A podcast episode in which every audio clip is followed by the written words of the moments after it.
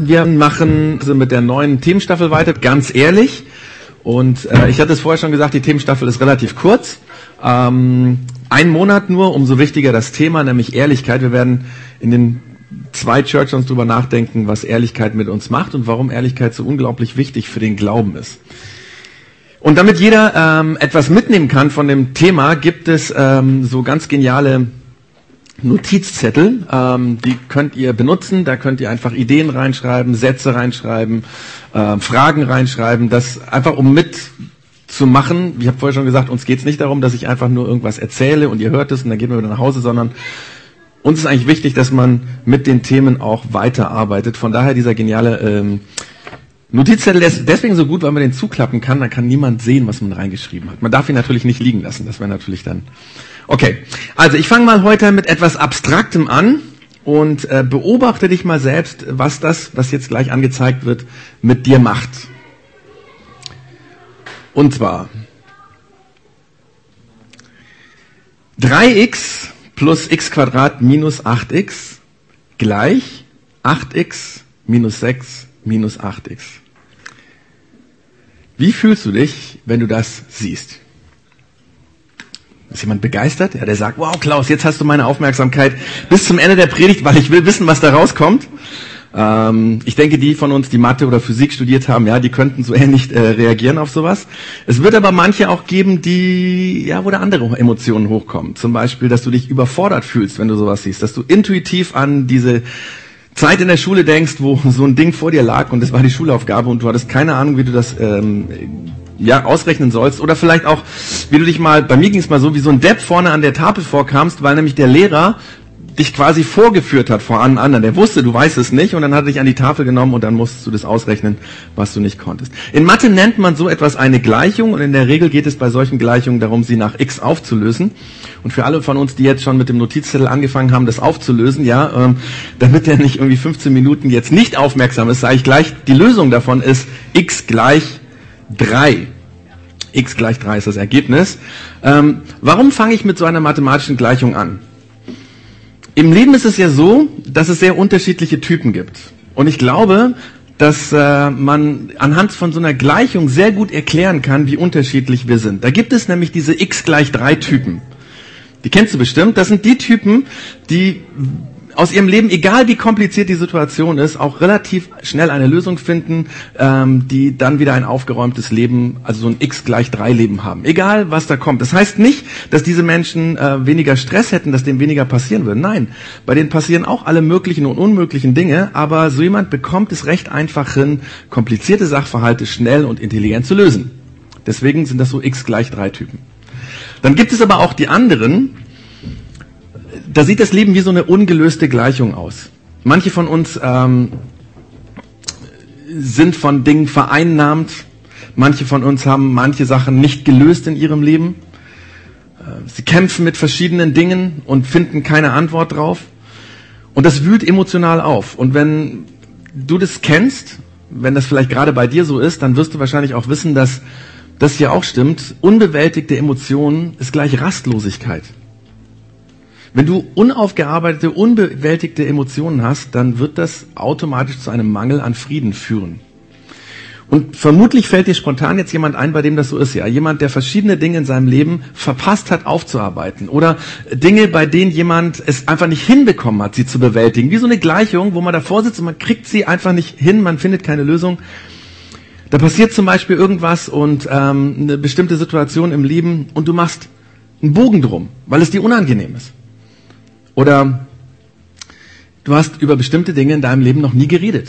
Dann könnte das auch sein, dass dein Leben wie so eine ungelöste Gleichung aussieht. Und vielleicht, ich habe überlegt, vielleicht könnte man diese einzelnen Elemente der Gleichung auch so aufs Leben übertragen. Vielleicht ist eines von diesen Elementen, die du dort siehst, ein Tod von einem dir wichtigen Menschen. Da ist jemand gestorben, den du lieb hattest, in der Familie. Vielleicht aber auch einfach nur eine bekannte Persönlichkeit, der Vorbild für dich war und du hast noch nie zugegeben, wie viel in dir zerbrochen ist, dadurch, dass dieser Mensch gestorben ist. Du warst nicht ehrlich mit dir selbst, wie weh das eigentlich tut. Und du hast mit niemandem darüber geredet. Oder vielleicht ist das nächste Element sowas wie Eine brenzliche Situation, wo du gerade eben noch Glück gehabt hast. Kennt ihr das? Ja, so der beinahe Unfall letztens auf der Autobahn oder diese brenzliche Situation mit Kollegen oder Freunden, die so wahnsinnig knapp war und du hast gedacht, oh, da komme ich nie wieder raus, jetzt ist alles zu spät und nachher denkst du dir, wow, wie krass. Aber du hast es irgendwie geschafft, da durchzukommen, aber du hast es nicht aufgearbeitet. Vielleicht ist das nächste Element in deinem Leben auch dein Job. Vielleicht läuft auf, bei dir auf der Arbeit vieles nicht gut, du siehst keine Zukunft, vielleicht fühlst du dich ständig so, dass du die Dinge nicht im Griff hast, ja? Dein Job fühlt sich so an wie eine vergebene Chance nach der anderen. Deinen Kollegen geht das nicht so, bei denen läuft alles ganz easy, aber bei dir ist es echt schwierig auf der Arbeit. Du hast den Eindruck, dass du nichts mehr unter Kontrolle hast. Kennst du das?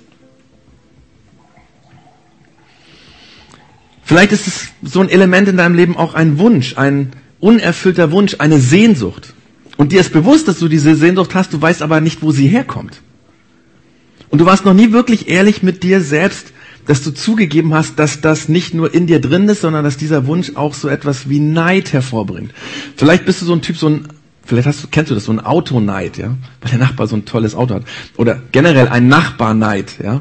Oder vielleicht auch ein Kinderneid, weil alle anderen Kinder besser sind als deine oder sich besser oder braver verhalten, zumindest sieht das für dich so aus. Wahrscheinlich müsste man dann mal in die Familie reinschauen, wie das wirklich so ist bei den anderen. Aber keine Ahnung, welchen Wunsch du in dir drin hast, der dich schnell Neid empfinden lässt. Und du hast es noch nie wirklich zugegeben. Oder du willst es nicht zugeben, dass es so ist.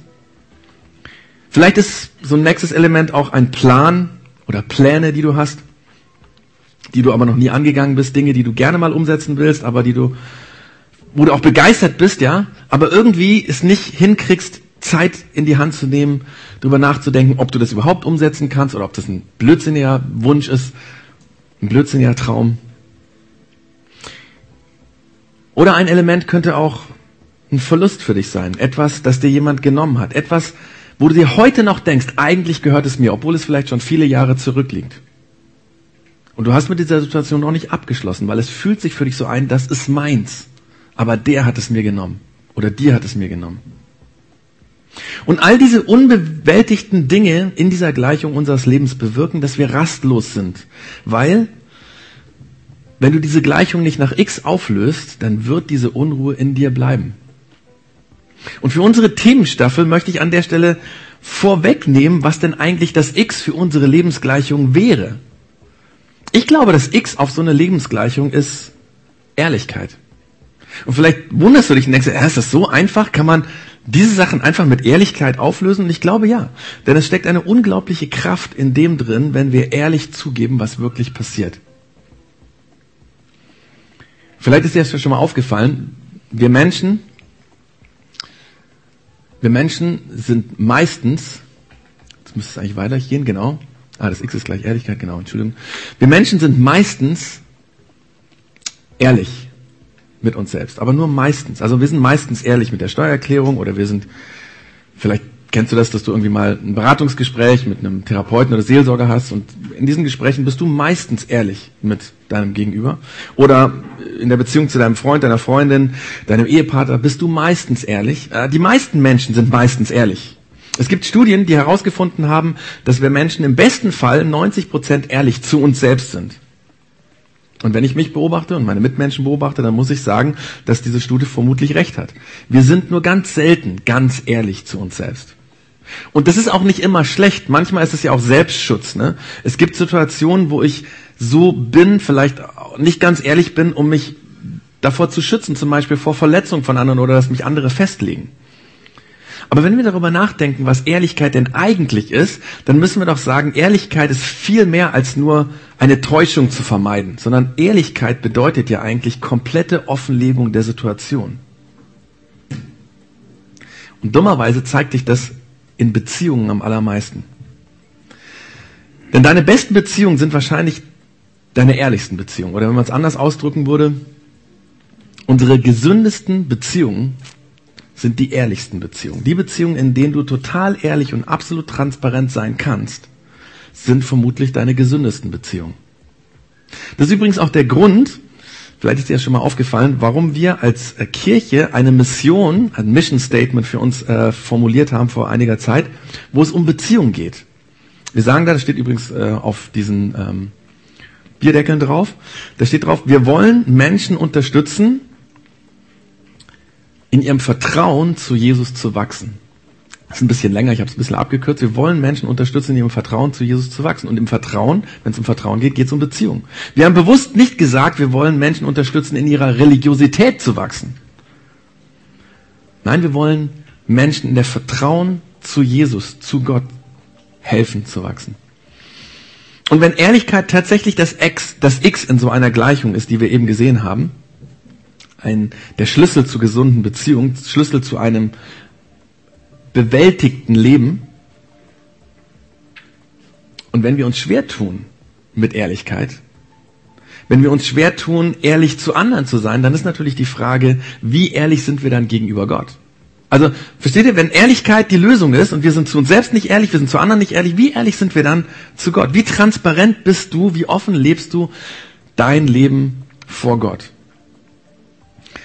Vor ein paar Wochen ähm, hat jemand mich da drüben an der Kaffeemaschine angesprochen und hat gesagt, du Klaus, eigentlich habe ich es nicht so mit dem Glauben. Und äh, er wollte mir sagen, ähm, so kurz bevor die Church schon angefangen hat, dass er nicht so ein Kirchentyp ist. Er geht nicht regelmäßig in die Kirche. Ich weiß nicht genau, warum er mir das sagen wollte. Vielleicht so ein bisschen als Entschuldigung, weil er wusste, ich bin der Pastor und er stand da und keine Ahnung. Ähm, vielleicht geht es dir ganz ähnlich und du bist zum ersten Mal hier oder war schon ein paar Mal da, aber eigentlich bist du nicht so der Kirchengänger, ähm, dann ist erstmal wichtig, du musst dich dafür nicht entschuldigen, weil wir möchten ganz bewusst die Church Zone so gestalten, dass Menschen, die sich mit Kirche schwer tun, mit Glaube schwer tun, dass die angezogen sind, dass sie es gut finden, dass sie sagen, hey, hier kann ich was rausziehen, hier hilft mir das. Ähm, und das ist unser Wunsch, dass du siehst, Kirche könnte auch ganz anders sein. Glaube kann ganz anders sein. Und wenn es dir so geht, dann ist erstmal super, dass du hier bist. Aber wenn wir zurück zu der Beziehung kommen, wenn du dich schwer mit Glauben tust, dann denkst du vermutlich, wenn du Beziehungen zu Gott hörst, an Gebet. Reden mit Gott. Und da hast du recht. Also Gebet hat ganz viel mit Glaube zu tun. Hm, nur wenn jetzt der Begriff Ehrlichkeit zu Reden mit Gott dazukommt, dann wird es bei dir ein bisschen, hä? Finde es ein bisschen komisch, weil du hast vermutlich schon mal Menschen beten gehört. Ähm, das waren religiöse Menschen, ähm, vielleicht im Schulgottesdienst oder auf einer kirchlichen Trauung oder bei deiner Firmung oder Konfirmation oder an Weihnachten, keine Ahnung wann. Aber alles, was du gehört hast, hat sich irgendwie so angehört wie wohlformulierte, gut durchdachte Sätze, vorher aufgeschrieben, ausformuliert, Gebete, wo man nichts falsch sagen darf.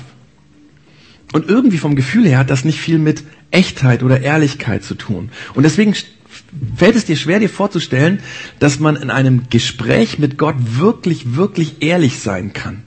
Vielleicht hat es auch damit zu tun, ähm, wie wir Menschen mit Respektpersonen umgehen. Ich habe ähm, vor dem Sommer einen Brief geschrieben an den Oberbürgermeister Dr. Kurt Griebel und ich habe ihn in diesem Brief darum gebeten, die Schirmherrschaft für unsere Podiumsdiskussion, die wir im Herbst mit unserem Verein durchführen, ähm, ähm, zu übernehmen.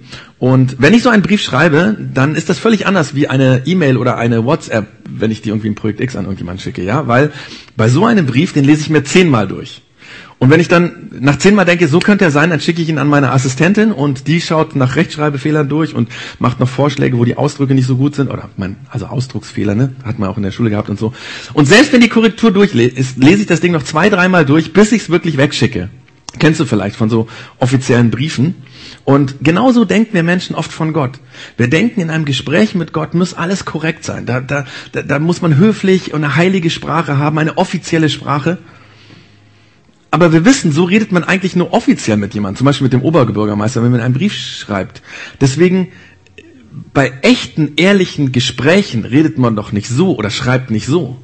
Und das macht es uns oft so schwer zu verstehen, wie wir mit Gott reden können.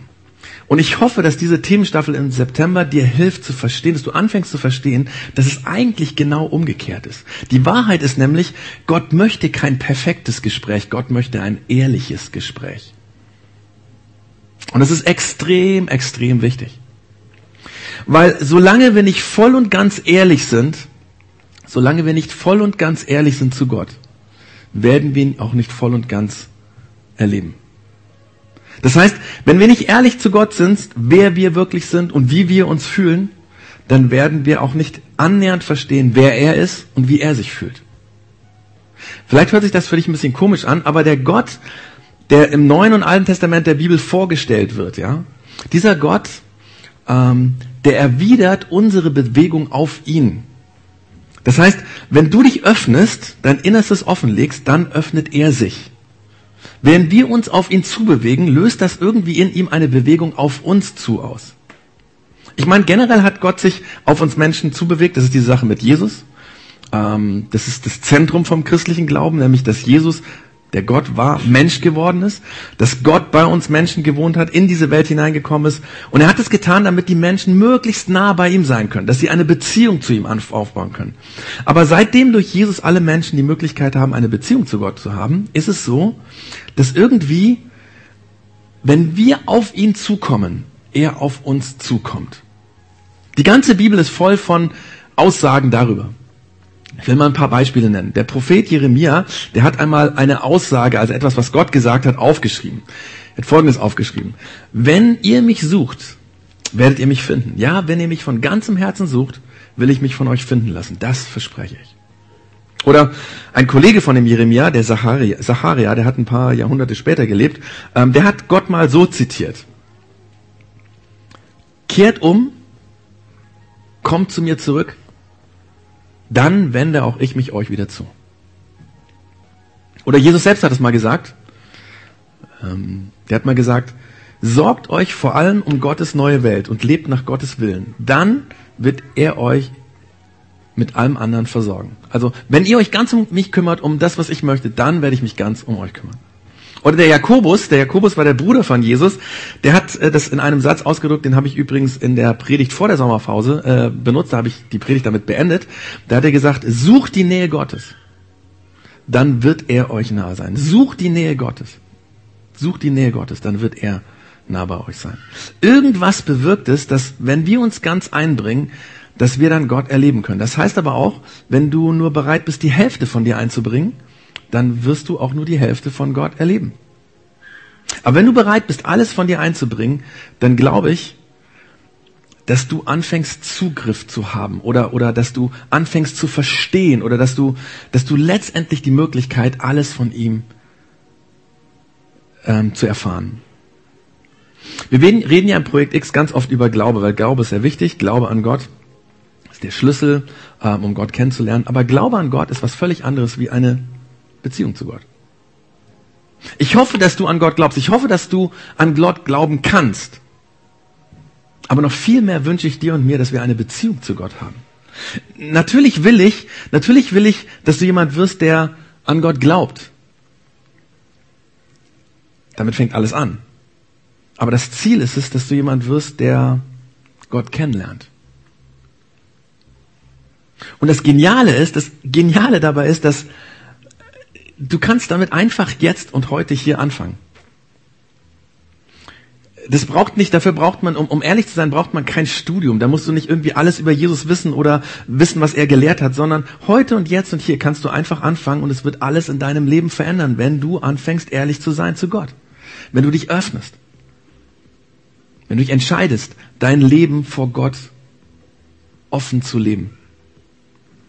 Natürlich wird es im Alltag nur Schritt für Schritt gehen, weil wenn du bis jetzt als Kind oder wo auch immer gelernt hast, dass man Gott gegenüber nur heilig wohlformulierte Gebete äh, äh sprechen darf, ja, also wenn das so ist, dann wirst du viele kleine Schritte brauchen, wo du anfängst, Kraft anfängst, ehrlich zu sein. Aber damit öffnest du dich. Und diese Offenheit, diese Bereitschaft, Gott gegenüber offen zu sein, ähm, sie ist einfach eine Entscheidung. Du entscheidest dich dafür. Und mit dieser Entscheidung kannst du heute hier anfangen. Vielleicht hört sich das für dich ein bisschen gefährlich an und du fragst dich, na, hat das schon mal jemand ausprobiert? Äh, ist das wirklich so? Und, und, und ist Gott, ich meine, ist Gott okay damit, wenn ich wirklich schamlos ehrlich bin? Findet Gott das gut? Vielleicht klingt das komisch, aber Gott findet es tatsächlich okay. Er wünscht sich sogar, dass wir ehrlich sind. Der berühmteste König in der Geschichte Israels, das ist übrigens eine der berühmtesten Personen in der Bibel überhaupt, in den Texten der Bibel überhaupt, das ist der König David. Und dieser König David, der war ein ganz erfolgreicher Machthaber, ein erfolgreicher Regent. Er war, ähm, also er hat in seiner Regierungszeit das, äh, das Israel damals zu einem ganz stabilen Königreich aufgebaut. Aber David war nicht für seine militärischen oder politischen Erfolge bekannt, er war auch nicht für seinen Wohlstand und Reichtum bekannt, sondern er war für etwas bekannt, das in seinem Namenszusatz zum Ausdruck kam. Und dieser Namenszusatz kam eigentlich von Gott, dass Gott nämlich, als er diesen David äh, äh, berufen hat, König zu werden, dass er gesagt hat, endlich habe ich jemanden nach meinem Herzen gefunden. Der Zusatz von David war sein Nachname oder ein Zusatz, war David ein Mann nach dem Herzen Gottes. Und es gibt eine Sammlung von Liedern und Gebeten, von denen die allermeisten von David geschrieben wurden. Die sind glücklicherweise heute noch in der Bibel als Liedersammlung enthalten. Das ist das Buch der Psalmen.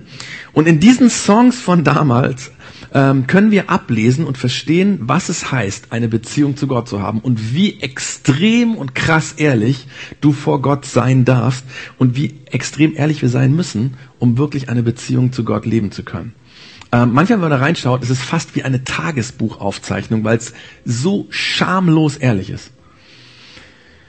Und wenn du bis heute unsicher bist, ob man Gott gegenüber wirklich, wirklich ehrlich sein kann, dann kannst du anhand von diesen Liedern in den Psalmen entdecken, wie schonungslos ehrlich die Beziehung zwischen Gott und Menschen sein soll. Ich werde mal ein paar Beispiele äh, äh, nennen, um einen Überblick zu geben, wie krass ehrlich der David in seinen Liedern und in seinem ganzen Leben zu Gott war. Das Erste, was auffällt in den Liedern, der David hatte Angst. Er hat seine Furcht Gott gegenüber zugegeben. Obwohl er ein großer König war, hat er sich gefürchtet. Und er hat das in einem äh, Lied ausgedrückt, das geht so, Hilf mir und errette mich vor all meinen Verfolgern. Mein Feind wird sonst wie ein Löwe über mich herfallen und mich zerfleischen und niemand ist da, der mich rettet. Hast du dich jemals gefürchtet und so Gott das ehrlich gesagt? Gott, mich verfolgt niemand im wörtlichen Sinn, aber ich fühle mich so, als wäre da ein Löwe, der mich zerreißt. Was für ein deutliches Bild, ja? Ein Bild, was der David braucht, um ganz ehrlich zu sein. Furcht. Das andere, was der David äh, an Gefühlen Gott gegenüber ehrlich ausdrückt, ist Dankbarkeit. Wann warst du wirklich, wirklich dankbar und hast dann das Gott gesagt? David hat es mal so ausgedrückt, er hat geschrieben, beharrlich habe ich auf den Herrn gehofft. Da wendete er sich mir zu und er hörte mein Schreien. Er zog mich aus der Grube, die mein Ende bedeutet hätte, aus Schlamm und Morast. Er stellte meine Füße auf festen Grund und gab meinen sich, äh, Schritten sicheren Halt. Ein neues Lied hat er mir geschenkt, lässt mich ein Lobgesang anstimmen auf ihn, unseren Gott. Für manche von uns ist das eigentlich genau das, was sie sagen müssten, nämlich, dass sie wissen, oh krass, da war dieser Moment und da hat Gott mich rausgehauen. Hey, dann lass uns das einfach so ehrlich sagen, oder? Der David hat das gemacht. Du darfst so ehrlich sein. Oder was ist, wenn du dich kraftlos fühlst? Der David hat sich kraftlos gefühlt. Immer wieder. Und er hat das Gott sehr, sehr klar gesagt. Er hat gesagt, zu Gott, meinem Fels, will ich sagen, warum hast du mich verlassen? Warum muss ich so traurig meinen Weg gehen, bedrängt von meinem Feind? Hast du dich jemals so gefühlt, dass Gott dich ignoriert, vergisst, geschwiegen hat? David hat es erlebt und er hat es einfach so, wie es ist, Gott gesagt. Gott, ich habe den Eiger, dass du mich vergessen hast. Ich meine, es gibt sieben Milliarden Menschen, aber äh, und du hast viel zu tun, aber ich, ich fühle mich im Stich gelassen. Und dann nennt er David wortwörtlich, was sein Problem war. Seine Feinde haben ihm nämlich gesagt, hey du, dir geht's so scheiße. Wo ist denn nun dein Gott? Sag mal, wo ist denn dein Gott? Hast du das schon mal erlebt, wo jemand diesen Satz dir ins Gesicht gesagt hat und vor allen anderen dich behandelt hat, als wärst du völlig baller baller, dass du an Gott glaubst? Du glaubst an was? Und du fühlst dich kraftlos, hoffnungslos, hilflos. Und dann sagt er es einfach, sagt dieser David es einfach Gott. Oder was ist, wenn du eifersüchtig bist? Du sagst, ah, ich doch nicht. Ich bin doch kein Kind mehr, ne? Wirklich? Der David hat ehrlich zugegeben, dass er immer wieder eifersüchtig war. Dieses nächste Lied hat ein Schüler von David, äh, sein, einer seiner musikalischen Leiter mit dem Namen Asaf geschrieben, aber das war ein Schüler von David und wenn das Lied des Schülers in die Liedersammlung des Lehrers aufgenommen wurde, dann wissen wir, dass das auch absolut das Herz von seinem äh, Lehrer war, dass er der Lehrer ihm beigebracht hat, so ehrlich darfst du sein. Er schreibt dort, Gott ist gut zu Israel, zu allen, die ihm ganz vertrauen. Das kann niemand bestreiten. Ich aber hätte beinahe an ihm gezweifelt. Fast hätte ich den Glauben aufgegeben, denn ich beneidete die überheblichen Menschen. Ihnen geht es gut, obwohl Gott ihnen völlig gleichgültig ist. Ihr Leben lang haben sie keine Schmerzen. Sie strotzen vor Gesundheit und Kraft. Sie müssen sich nicht abplagen wie andere Menschen und die täglichen Sorgen sind ihnen ganz und gar fremd. Das ist so krass. Dieser ganze Psalm, wenn man den jetzt noch länger liest, ist voller Eifersucht und Neid. Der Autor wurde schier aufgefressen von Neid. Kann man sowas Gott sagen? Ist Gott okay damit? Es scheint so zu sein. Denn Gott hat David, der seinem Schüler beigebracht hat, so kannst du mit Gott reden, Gott hat diesen David Mann nach seinem Herzen genannt. Und manchmal war der David auch einfach begeistert. Er hat geschrieben, jubelt Gott zu all ihr Länder. Weiß nicht, wann du das letzte Mal im Auto gesessen hast und vor Jubel geschrien hast. Wir schreien ja meistens, wenn wir uns aufregen im Auto, ja. Weil irgendeiner, irgendein Depp irgendwie, keine Ahnung. Aber hast du jemals vor Jubel geschrien und dann Gott gesagt, Gott, das ist so geil. Ich meine, ist so krass. Du bist echt der Hammer, dass du das so und so gemacht hast. So können wir mit Gott reden. Vor ein paar tausend Jahren hat David es so ausgedruckt, jubelt Gott zu all ihr Länder, singt Psalmen zur Ehre seines Namens, lasst sein Lob auf herrliche Weise erklingen. Sagt zu Gott, wie ehrfurchtsgebietend sind doch deine Taten, wegen deiner großen Macht müssen selbst deine Feinde unterwürfig vor dich kommen. Alle Länder werden sich anbetend vor dir beugen und dir Psalmen singen, ja, denn dein Name werden sie besingen. Kommt und seht, welche große Taten Gott vollbracht hat. Das ist so mehr in der Sprache, wie die das damals ausgedrückt haben, aber sehr, sehr ehrlich. Diese Begeisterung. Warst du Jesu begeistert und hast gedacht, das müsste ich jetzt Gott sagen? Dann tu das doch. Du darfst schreien, du darfst jubeln. Und zuletzt gab es auch Wut beim David. Wut. Gibt es jemand hier, der wütend ist auf Gott? Meistens ist es ja so, gerade wenn man irgendwie in so einer frommen Kirche ist, so Projekt X oder so, ja, dass man dann ähm, sich schwer tut, wütend zu sein. Auf Gott schon gar nicht, weil ich meine, wir haben ja gelernt, man darf nicht wütend sein. Kann ich Gott sagen, dass ich wütend bin? Der David macht es. Und wenn ich jetzt ein paar Wutzeilen von David lese, dann denk mal dran, wie krass, krass ehrlich das ist. Er sagt, Gott bricht diesen Leuten die Zähne aus. Herr, zerschlage diesen reißenden Löwen das Gebiss.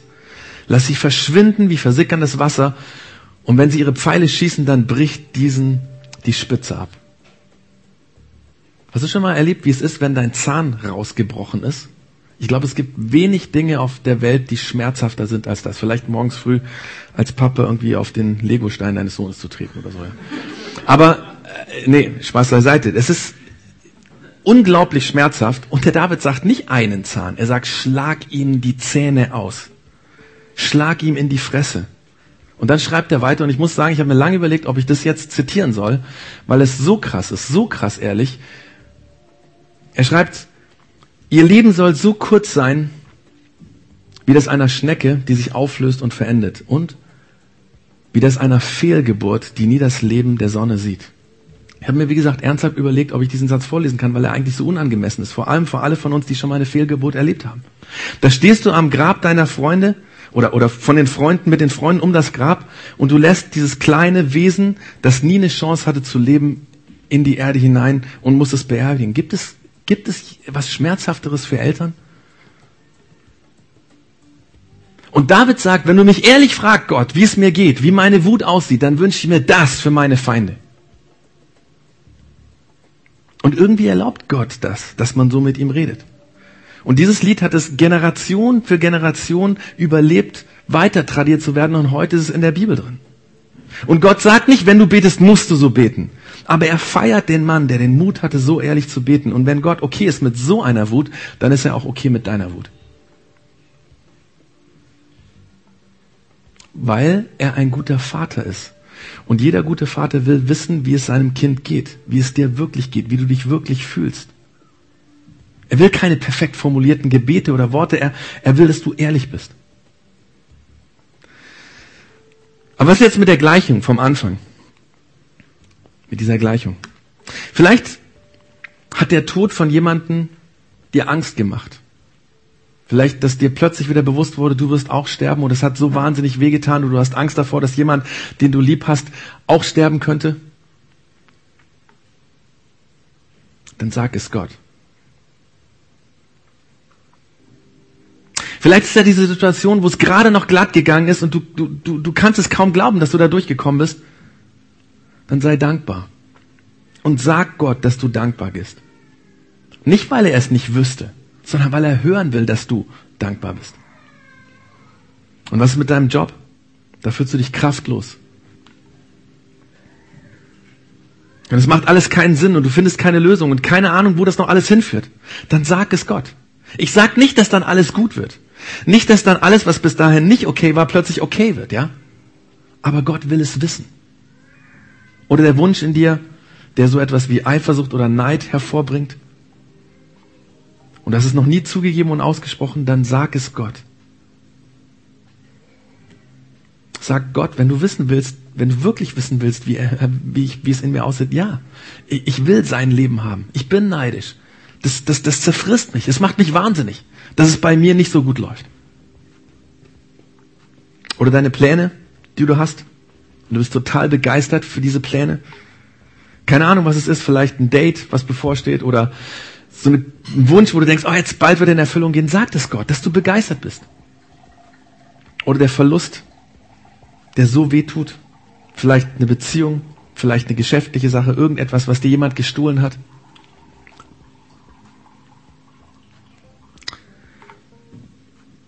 Sag Gott, dass du wütend bist, dass du stinksauer bist.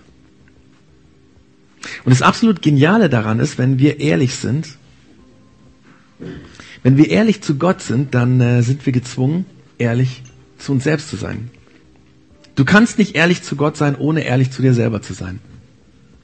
Aber nicht nur das, sondern dadurch, dass du ehrlich vor Gott wirst, fängst du auch an, die Dinge in deinem Leben klarer zu sehen. Du bekommst eine klarere Perspektive. Du fängst an, die Sachen aus einer anderen Perspektive, aus einem anderen Blickwinkel zu sehen. Aber wenn du nur zehn Prozent von dem sagst, Gott sagst, wie es in dir aussieht, dann wirst du auch nur zehn Prozent von dem begreifen, wie er die Sache sieht. Aber wenn du ehrlich alles rauslässt, wenn du, wenn du dich outest, dann fängst du an, diese Dinge so zu sehen, wie sie wirklich sind. Es ist nämlich so, ich will es versuchen, an dieser Gleichung nochmal zu erklären. Vielleicht hast du, vielleicht ist hier einer oder der andere, der das tatsächlich dann doch angefangen hat auszurechnen sagt, Klaus, das stimmt doch nicht, x gleich drei, da ist doch irgendwas falsch und der hat recht. Weil ähm, das Ergebnis ist nicht nur x gleich drei, sondern auch x gleich zwei. Äh, diese Gleichung kannst du mit diesen zwei Zahlen auflösen und es ist in beiden Fällen richtig. Und ganz ähnlich ist es auch in der Beziehung zu Gott. Wenn du anfängst, ehrlich zu Gott zu sein, dann fängst du an, die Dinge anders zu singen. Die Dinge, die bis jetzt x gleich drei waren, werden vielleicht aus Gottes Perspektive x gleich 2. Aber das passiert nur, wenn du wirklich ehrlich bist zu Gott, weil du dann eine klare Perspektive bekommst. Und noch was, wenn du ehrlich bist zu Gott, dann bekommst du ein reines Gewissen. Die Dinge, die dich auffühlen, kommen zum Frieden, weil du sie aussprichst, weil du sie nicht länger rumschleppen musst mit dir alleine.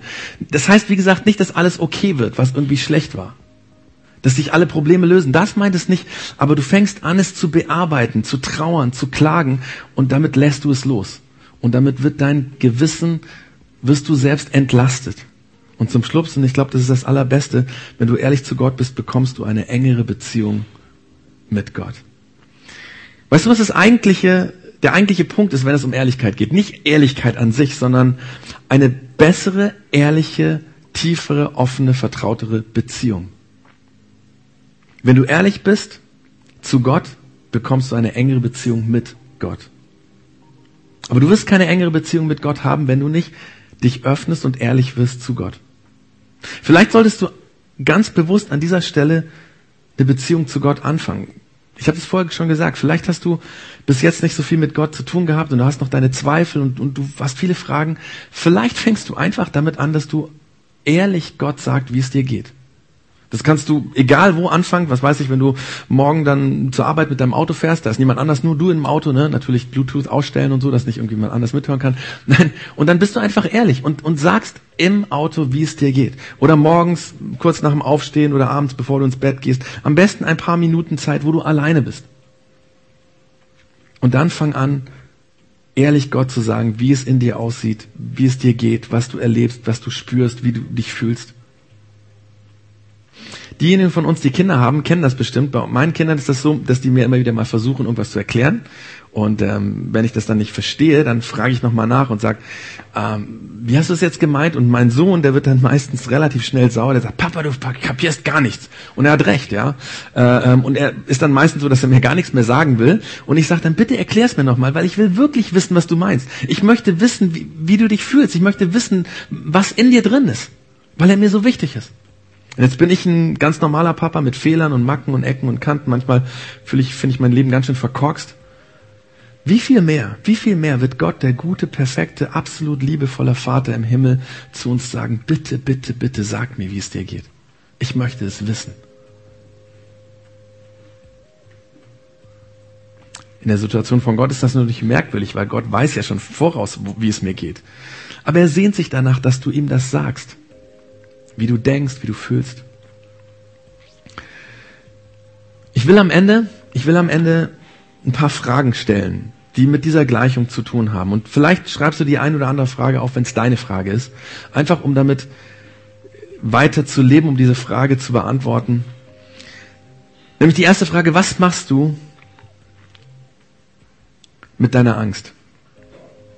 Was macht dir Angst? Vielleicht der Tod von jemandem oder was anderes? Was macht dir Angst?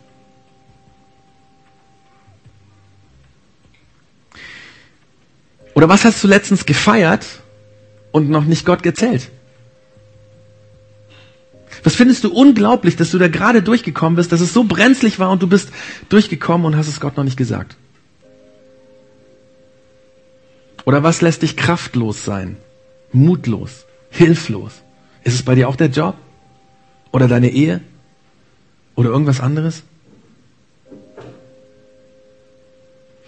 Wer hat etwas, das du gerne haben würdest? Und da ist dieser Neid, der unausgesprochene. Sag es Gott. Aber weiß er das nicht schon? Natürlich weiß er das. Aber er will, dass du es ihm erzählst. Und warum? Keine Ahnung warum. Vielleicht, weil Beziehung einfach so funktioniert, dass man miteinander redet. Oder was für einen Plan hast du und du bist begeistert davon und du hast es Gott noch nicht erzählt Du findest es peinlich, vergiss es einfach. Äh, das muss es nicht peinlich sein, Gott weiß es schon so und so, aber er will es von dir hören. Oder wer oder was hat dir letztens oder schon vor längerer Zeit was weggenommen und du fühlst dich bestohlen. Und du bist zornig und wütend. Gott will es wissen, sag's ihm.